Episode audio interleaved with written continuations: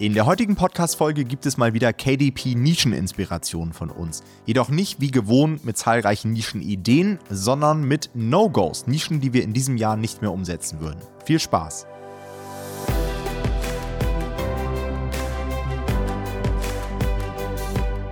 Hallo und herzlich willkommen zu einer neuen Folge des Verlagsniveau Podcast. Und in der heutigen Folge wollen wir dir einmal zwölf Nischen nennen, die du im Jahr 2024 eventuell nicht mehr umsetzen solltest. Ja?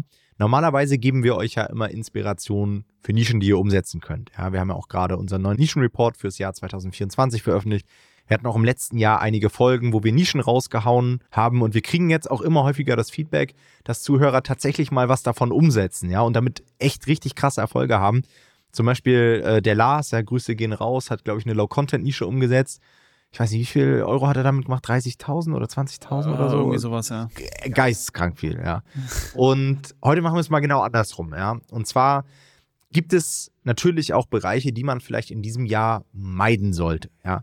Grundsätzlich natürlich als Disclaimer kann man in jedem Bereich erfolgreich sein. Also es gibt eigentlich keine Nischen, wo man sagt, die sind so überlaufen, da geht gar nichts mehr. Wenn man sich geschickt anstellt, sich positioniert, einfach einen richtig guten Job macht, ist es potenziell in jedem Bereich möglich. Aber es geht ja auch immer um die Erfolgswahrscheinlichkeit und es gibt einfach manchmal so Nischen, die einfach einen gewissen Abwärtstrend haben oder die einfach schon sehr, sehr gut besetzt sind. Und gerade bei Anfängern ist es dann so, dass man da vielleicht nicht ins fallende Messer greifen sollte, ja. Gut. Wie gesagt, es geht um Erfolgswahrscheinlichkeit. Hier sind vielleicht auch Nischen dabei, in denen wir selbst aktiv sind, ja, oder die Kunden schon mal umgesetzt haben. Wir hauen euch jetzt die Liste hier nicht raus, um euch zu sagen, ja, geht da mal nicht rein und wir gehen dann da rein, so nach dem Motto. Da gibt es bestimmt auch wieder eine Kon einige Konsorten, die jetzt sagen werden, ja, das macht ihr doch bewusst so. Nein, nein, also wir werden auch begründen, warum ja. wir da nicht reingehen würden. Ich würde sagen, Jonathan, starte du mal mit der ersten. Also die erste Nische ist für mich so die Nische 2022 gewesen. Es war eine unfassbare Halbnische und es war, war die Nische Gefühle für Kinder. Das war ein Bereich, der explodiert ist in 2022, würde ich sagen. Und relativ schnell auch sehr gute Qualität bekommen hat und dann letztes Jahr auch nochmal wirklich gute Bücher nachgekommen sind. Also wirklich sehr, sehr stark umgesetzt. Und man muss einfach sagen, dass die Konkurrenz sehr, sehr gut geworden ist. Also es sind wirklich richtig, richtig gut umgesetzte Bücher. Und es weitet sich auch so ein bisschen aus auf den ganzen Bereich so Kinderstärken und auch Mutmachgeschichten. Also wir nennen es hier immer Mutmachgeschichten. Das ist so, sind so diese Bücher, äh, weil du ein wunderbares Mädchen bist und so. Ja, die kennt ihr mhm. vielleicht. Teilweise ist es lustig, dass die Leute jetzt auch im Titel schon Mutmachgeschichten nutzen. Ich glaube, das ist ehrlich, also ich glaube, den Begriff gibt es grundsätzlich so nicht. Äh, wir haben das halt immer so genannt. Ich weiß nicht, ob der, also ich. glaube ich, ein Keyword auf Amazon. Ja, aber es war nie, es war nie wirklich stark. Also es wurden ja nie stark gesucht, ähm, ja. der Begriff. Aber auf jeden Fall, es gibt einfach unfassbar viel Zeug da. Also das ja. heißt, wir würden davon abraten, wie Tom schon eben gesagt hat, klar, wenn ihr jetzt eine hervorragende Positionierung habt oder irgendwie so eine super Idee, könnte man es probieren, aber grundsätzlich ist es was, wo wir sagen würden, zurzeit einfach nicht, weil die Qualität einfach zu gut ist. Oder ihr habt halt irgendwie einen Experten mit viel Reichweite. Dann könnte man da gefühlt das alles wahrscheinlich ja, umsetzen, genau. was wir heute nennen. Ja. Okay, der zweite Bereich ist tatsächlich auch in einem ähnlichen Bereich, auch im Kinderbuchmarkt und auch etwas, was wahrscheinlich jeder von euch schon mal auf dem Schirm hatte. Und zwar dieses ganze Thema gute Nachtgeschichten, Traumreisen.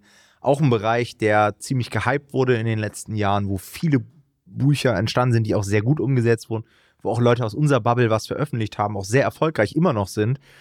Trotzdem ist es schwerer geworden. Einfach diese schiere Anzahl an guten Projekten erhöht einfach das Risiko, dass man dann eben doch nicht gut genug ist, um sich dort durchzusetzen. Also wenn man das macht, dann muss man irgendwie eine ganz coole Idee haben. Hat so. sehr viel nach meinem Gefühl auch mit äh, KI zu tun gehabt. Also gerade so gute Nachtgeschichten ja. haben sehr viel von den Grafiken gelebt und das konnte man mit KI jetzt halt sehr, sehr günstig umsetzen und es war auf einmal die Möglichkeit, deswegen gab es da letztes Jahr einen krassen Run, muss man sagen. Mhm.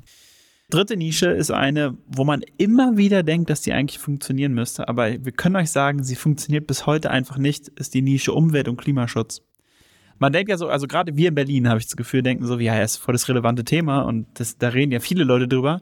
Oder auch so Klimaschutz, Umwelt für Kinder halt so, ne?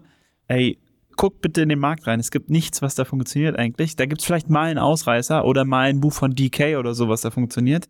Aber grundsätzlich funktioniert in diesem Markt eigentlich nichts. Mhm. Ist ein bisschen traurig, ehrlicherweise. Es wäre sicherlich nicht verkehrt, wenn es ein bisschen besser laufen würde. Ja. Aber man denkt es, also achtet da wirklich auf die Zahlen, ganz, ganz wichtig in dem Bereich. Auch perspektivisch. Also wenn ich Ja. mir anschaue, die politische Entwicklung in Deutschland, dann wird wahrscheinlich das Thema Klimaschutz etwas weniger relevant werden für viele Leute in, Das diesem kann sein, ja. in Zukunft. Dementsprechend sehe ich da echt schwarz für diese Nische. Ja, Der nächste Bereich geht auch schon fast so ein bisschen rein und zwar dieses Selbstversorgungsding. Ja, Selbstversorgung auch ein Riesenhype gewesen, was dann auch nochmal zusätzlich von dieser Pandemie befeuert wurde, wo alle zu Hause waren und auf einmal Zeit hatten in ihrem Garten. Und auch da sind, haben sich super Potenziale ergeben gehabt in ganz unterschiedlichen Positionierungen und so weiter. Aber irgendwie ist der Zug auch abgefahren, ne? da sind auch krasse, da sind, ja, da sind krasse Schwergewichte auch reingekommen. Also da war Ja. so, so Leute wie Wolf-Dieter Stoll, der so super bekannt ist für den Bereich. Judith Rakers. Judith Rakers, ja genau, Ähm, die natürlich auch, also sehr schnell Leute zieht auf einmal.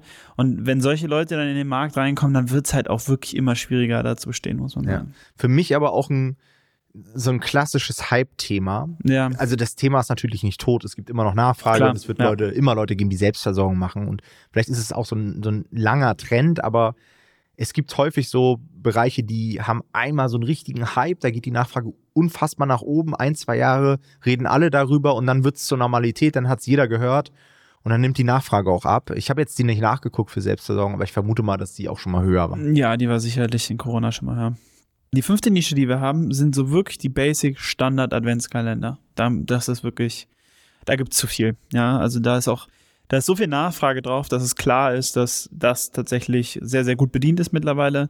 Was man weiterhin machen kann und was wir auch empfehlen, können wir jetzt schon mal spoilern für dieses Jahr, ist so sehr, sehr, so sehr spezifische Adventskalender. Die werden wahrscheinlich dieses Jahr sehr, sehr, sehr gut abgehen. Also wirklich, denkt man so, wirklich nischige Adventskalender Mhm. die man auch schnell erstellen kann. Vielleicht das wird spannend sein, aber so wirklich Standard-Adventskalender, boah, da gibt es echt viel und ich glaube, da muss man jetzt nicht mehr unbedingt mitspielen.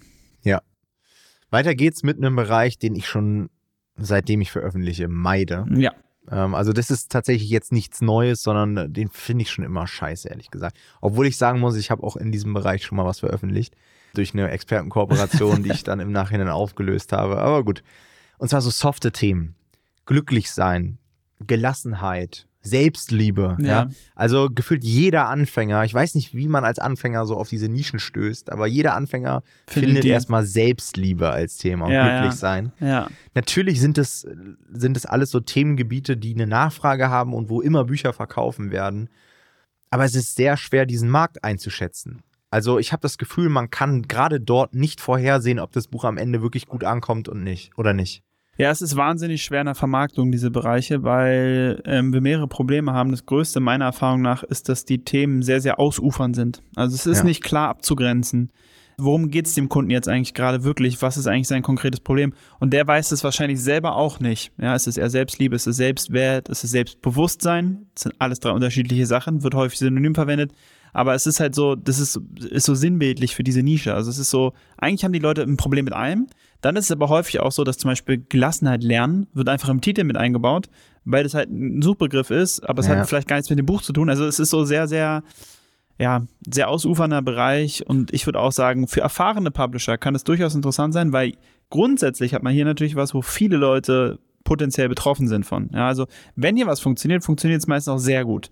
Aber da, dahin zu kommen ist sehr schwer, deswegen gerade wenn ihr jetzt nicht so die allergrößten Cracks seid, würden wir euch von dem Bereich eher abraten, weil er doch sehr, sehr schwer zu bespielen ist. Kommen wir zum nächsten Thema und das, wir haben gerade schon die Adventskalender angesprochen, da spielt es auch so ein bisschen mit rein, ist eine ähnliche Phase, das sind die Wichtelbriefe. Die Wichtelbriefe liefen in den letzten drei Jahren eigentlich konstant sehr, sehr gut und man dachte schon 2022 so wie, wow, krass, jetzt ist echt gute Qualität am Markt und es wurde 2023 nochmal getoppt. Da haben wir auch sicherlich ein bisschen was mit zu tun. Also es gibt auch einige Leute aus unserer Bubble, die da auch sehr, sehr erfolgreich dieses Jahr waren. Grüße gehen raus. Ja, Grüße gehen An die raus. Spiegel-Bestseller. Ja, ja, genau, die Spiegel-Bestseller-Bücher. Aber man muss sagen, fürs, also für 2024 sehen wir da nicht so viel Potenzial. Einfach weil die Qualität wahnsinnig hoch ist. Auch hier wieder, na klar, wenn man das jetzt sehr stark positioniert und mit irgendwas kombiniert, ist was anderes. Aber so ein Basic-Wichtel-Briefebuch würden wir für dieses Jahr auch nicht mehr machen, weil einfach die Bücher sehr, sehr gut sind, die es gibt. Dann der achte Markt und das sind so Mama- und Papa-Bücher, die auch super funktionieren können, aber wo es einfach auch schon sehr, sehr viel gibt, habe ich so das Gefühl. Also irgendwie, es gibt auch so in ganz unterschiedlichen Positionierungen wird dieser Markt schon bedient. Papa-Fit-Bücher, Mama braucht eine Auszeit. Mental Load und so weiter. Es gibt da einfach schon sehr, sehr viel und auch sehr, sehr gut umgesetzte Dinge. Ja. Riesenmarkt natürlich, also grundsätzlich immer möglich, da wieder was zu machen, aber ich würde genauso sagen, wie in diesem ähm, Glücklichsein und Selbstliebe-Markt muss man schon erfahren sein und genau wissen, was man da macht. Und wenn es funktioniert, kann es halt richtig knallen. Genau, ja, das Ja. denke ich auch. Ja. Kommen wir zum neunten Thema und das ist der Bereich der Schwangerschaftsratgeber. Und da würde ich sagen, der hat schon auch noch nie so richtig gut funktioniert. Es gab immer einzelne Bücher, die mal gut funktioniert haben, aber so als ganzer Markt ist der sehr, sehr tricky. Und mittlerweile, also ich kann es auch sehr gut nachvollziehen, weil wir selber sozusagen als Paar das jetzt erlebt haben. Und wenn man zu diesem Thema ein Buch kauft, dann kauft man halt wirklich, da ist einem der Preis erstmal egal Hm. weil man für einen sehr wichtigen Moment ein Buch kauft. Und wenn der Preis dem Kunden egal ist, dann ist es für Self-Publisher sowieso immer schon mal schwierig, weil dann quasi die ganzen großen Verlage reinkommen mit ihren sehr, sehr gut gemachten, sehr teuren Büchern. Und da gibt's halt quasi wie so Klassiker, die fast jeder dann kauft, die einfach, Ja. also da gibt's einfach so gute und ja, inhaltlich starke Bücher von sehr, sehr großen Verlagen, die auch sehr gut aussehen.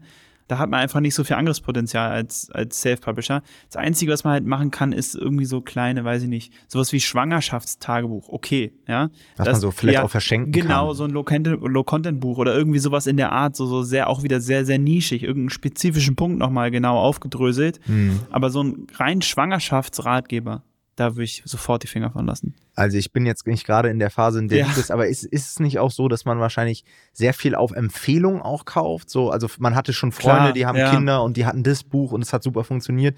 Also ich kann mir vorstellen, ich würde mir keine Bücher holen, von denen ich nicht weiß, dass sie gut sind oder wo ich den Experten nicht kenne oder genau, sowas. es ist halt ein sehr, sehr sensibles Thema. ja. Und ähm, deswegen verlässt man sich da auch sehr stark auf die Rezension tatsächlich in dem Fall. Ja. Und da sind halt die großen Bücher von, ist auch wieder DK oder GU, glaube ich, sind die. Mhm. Ähm, das sind so die bekannten Bücher, die es da gibt. Und die kauft halt eigentlich gefühlt jeder. Und es war immer ein Markt, auch schon vor mehreren Jahren, der immer teuer war, also Ja. im, im Sinne von Ads. Der CPC in diesen Märkten war schon vor, boah, warte, lass mich ein, fünf Jahren, vier, fünf Jahren, bei irgendwie so 80 Cent. Ja. Und damals war der CPC von anderen Märkten noch bei 20 oder 30. Und ich dachte mir so, warum bieten die hier alle so viel in diesem Markt? Aber die Ja. waren halt alle auch schweineteuer. Ja, ja, genau. Also, das ist echt ein Markt, in den ich nie wieder reingehen würde. Es sei denn, ich suche mir jetzt diesen Oberexperten aus dem ja, ja, genau. Also irgendeine Person, weißt du, also was durchaus geht, so, ne? Du hast irgendeine Influencerin, die, weiß ich nicht, Hebamme ist und dann Genau, irgendwie sowas. sowas. Ja. Safe, gar kein Problem. Aber so grundsätzlich, dann ist es echt schwierig. Ja. Dann der nächste Bereich, Bücher für Führungskräfte. Auch ein Thema, was wir schon seit Ewigkeiten auf dem Zettel haben und was auch bei uns immer wieder in den Nischenrecherchen auftaucht. Und ist auch an sich ein cooles Thema, gute Zielgruppe, zahlungsbereite Zielgruppe. Ich hatte ich am Anfang immer gedacht, dass man so als Führungskraft sich keine Bücher wieder kauft von Experten, die man nicht kennt. Aber das machen sie tatsächlich. Also Ja. man kann auch als No-Name dort gut verkaufen. ja. Aber mittlerweile einfach schon viele gute Bücher, auch sehr etablierte Bücher. Finde ich jetzt, ist, ist eine Nische, die nicht mehr so richtig viel Potenzial hat. Zurzeit auf jeden Fall nicht. Ja. Die elfte Nische ist, äh, ich, ich habe eine Nische, wo ich das Gefühl habe, es gibt also auch selten so hohe Qualitätsdichte wie da. Ich glaube, wir haben mindestens zwei Spiegel-Bestseller da gerade, wenn nicht sogar drei in dieser Nische. Ist die Hundespiele-Nische. Also es ist so Intelligenzspiele, Denkspiele für Hunde, so die Richtung. Ja. Äh, Und das ist unfassbar, was für gute Bücher da unterwegs sind. Also Ja. da ist ein Cover gefühlt besser als das andere. Und äh, Bewertungen sind on point. Und wie gesagt, da sind auch einige dann davon Spiegel-Bestseller. Das ist schon. Vor allem ist es auch sehr schwer zu positionieren. Wir haben schon auch, ich habe mit vielen Leuten schon im Coaching darüber geredet, wie könnte man es positionieren, wie könnte man Mhm. da noch spitzer werden. Sehr, sehr schwer. Man denkt am Anfang vielleicht zu einfach, aber es ist wirklich nicht besonders einfach. Und da gibt es wirklich andere Nischen, die sich deutlich mehr anbieten. Ja. Und zu guter Letzt so ein Bereich, der auch so eine früher so klassische Self-Publishing-Bücher war, Thema Manipulation.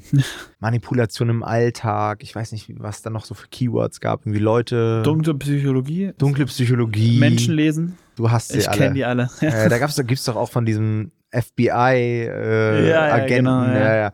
Also John sowas würde ich Navarro oder meinen. so ist er. Genau. Wir bringen unseren Coaching-Teilnehmern bei, dass es so toxische Nischen gibt. Ja. Und das ist immer mein Prototypbeispiel für eine toxische Nische. Also es ist wirklich äh, Finger weg einfach. Ja. Okay, falls ihr lernen wollt, ja, wie man richtig gute Nischen findet, empfehlen wir euch natürlich unser Coaching-Programm. Ja. Wenn ihr da euch mal zu informieren wollt, bucht euch gerne eine kostenlose Beratungssession auf unserer Webseite, ja, oder geht direkt auf nomad-publishing.de slash Termin, ist komplett kostenfrei, vollkommen unverbindlich und selbst wenn ihr am Ende sagt, hey, Coaching ist für mich nichts, könnt ihr aus dieser Session allein schon eine Menge mitnehmen, denn da sind nicht nur irgendwelche Verkaufsleute in dieser Session, sondern das sind alles sehr, sehr erfahrene Leute in meinem Team, die alle KDP-Erfahrung auch haben und die euch richtig weiterhelfen können.